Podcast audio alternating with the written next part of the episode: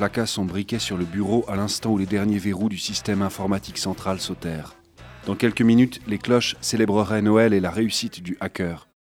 Les polices du web allaient bientôt le repérer, mais son cocktail amphétamine-cocaïne faisait encore effet et il tenait bon. Cela faisait pourtant des semaines que Yeni ne dormait plus, enchaînant les combinaisons de chiffres et les calculs, les biscuits suédois et les soupes japonaises, les cafés et les clopes.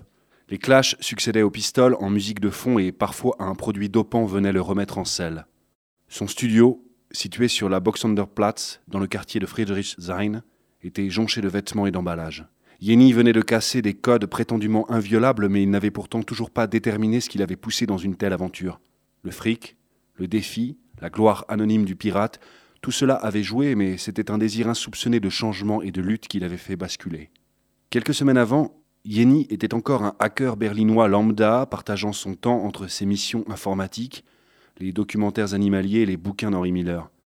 Aujourd'hui, lui qui ne croyait en rien ni en personne, était passé du côté des hors-la-loi ou des résistants selon de quel côté on analyse l'histoire. Yénis slaloma rapidement entre les fichiers de cardinaux, d'évêques et de prêtres, cambrioleurs des sphères invisibles du Vatican. Le hacker glissa entre les lignes des pages cachées et trouva enfin la preuve ultime, un document de quelques lignes seulement sur l'archevêque Domaceto. Il envoya le fichier aux adresses mail de ses commanditaires. Quelques secondes plus tard, ses deux ordinateurs s'éteignirent. La chasse au hacker avait commencé et le jeune homme devait sauver sa peau. Le dernier avion quittait Berlin une heure et demie plus tard. Yeni prit son sac avant de claquer la porte du studio qui avait abrité ses années berlinoises. Il courut jusqu'à sa Ford Fiesta modèle 1995 qui démarra à la troisième tentative. L'air était glacial mais étonnamment la neige ne tombait toujours pas sur Berlin.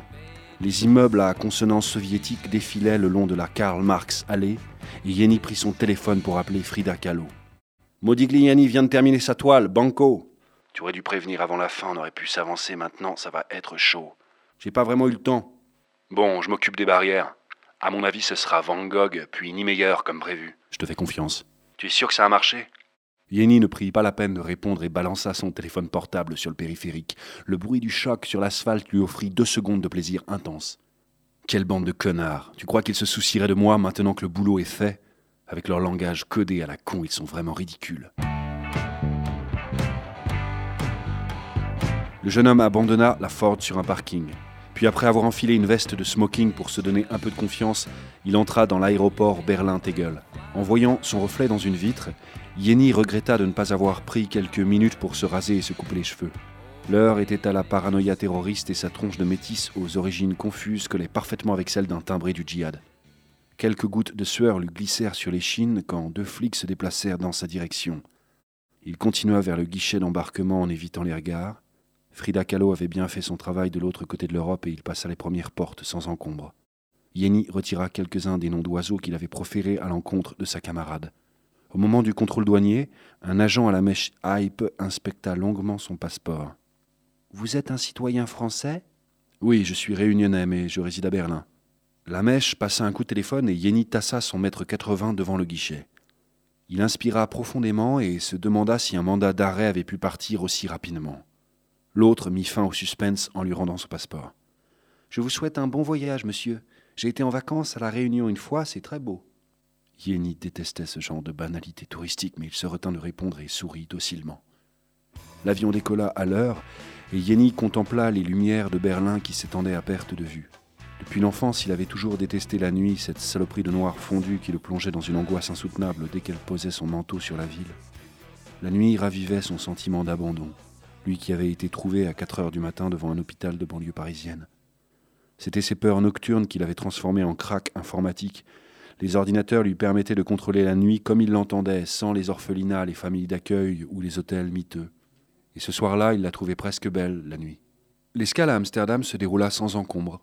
Dans le second vol, il dormit pendant huit heures au-dessus de l'Atlantique grâce aux mignonnettes de vodka qui n'étaient pas arrivées depuis un siècle. En se réveillant au-dessus du Brésil, il se redemanda s'il faisait tout cela pour la cause, pour la gloire, juste pour sauver sa petite gueule et disparaître de cette Europe croulante. À Tom Jobim Aéroport, Yeni s'autorisa une cigarette avant d'embarquer pour Manaus. L'atmosphère était chaude et l'odeur nouvelle. Des taxis attendaient en file devant l'aéroport. Il chercha dans la poche de sa veste mais ne trouva pas de briquet. Vous voulez du feu, jeune homme? Yeni se retourna. Un homme grand et élégant lui tendait un briquet. Derrière lui se tenaient deux flics en uniforme, court sur pattes mais rablés. Il fixa ce petit monde pendant une seconde, puis balança un direct à la tempe de l'homme au briquet. Celui-ci s'effondra et les deux flics en uniforme sautèrent sur Yeni avant qu'il n'ait pu filer. Après une esquive et un uppercut placé au menton de son premier assaillant, il ne put échapper au crochet du gauche du second poulet. Yeni s'effondra et un coup de matraque s'abattit sur la base de son crâne. Le monde autour devint rouge et il sentit le goût du sang dans sa bouche. Soudain, trois coups de feu claquèrent dans l'air et avant d'avoir pu comprendre ce qu'il se passait, Yeni se retrouva entraîné par la main. Une jeune femme le poussa sur le siège passager et il se laissa faire, convaincu que c'était la mort qui venait le chercher. Il pensa alors qu'il allait crever dans la ville où Tom Jobin et Vinicius de Moraes avaient inventé la bossa nova et ce ne le consolait pas du tout. La voiture se faufilait entre les rues de Rio de Janeiro comme un jaguar dans la jungle, mais bientôt ils auraient toutes les polices du Brésil collées au cul.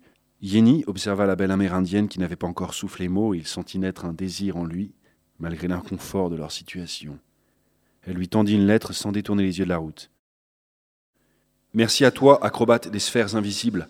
Nous avons reçu à temps ton précieux présent. Notre représentant a obtenu que le clergé local renonce à s'adjuger notre réserve naturelle en échange du silence sur l'affaire d'Omaceto. L'archevêque va sauver sa peau et nous, nos terres. Ils reviendront à la charge, mais nous avons quelques années devant nous pour préparer la riposte. Tu es l'un des nôtres, à jamais, fils. Pourtant, nous ne pourrons pas te recevoir ici pour l'instant car tu es devenu une cible. Il y a cette lettre, de nouveaux papiers et l'argent transmis par Frida Kahlo et l'organisation. Je te laisse entre les mains d'une de nos camarades, elle va t'accompagner jusqu'à la frontière argentine. Adieu, mon ami.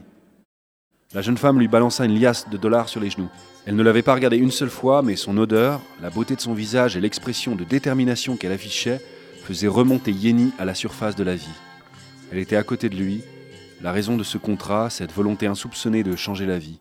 Et tandis que la voiture filait vers le sud avec peu d'espoir de réussite, Yeni dessinait pour la première fois sous son crâne des esquisses d'amours éternels.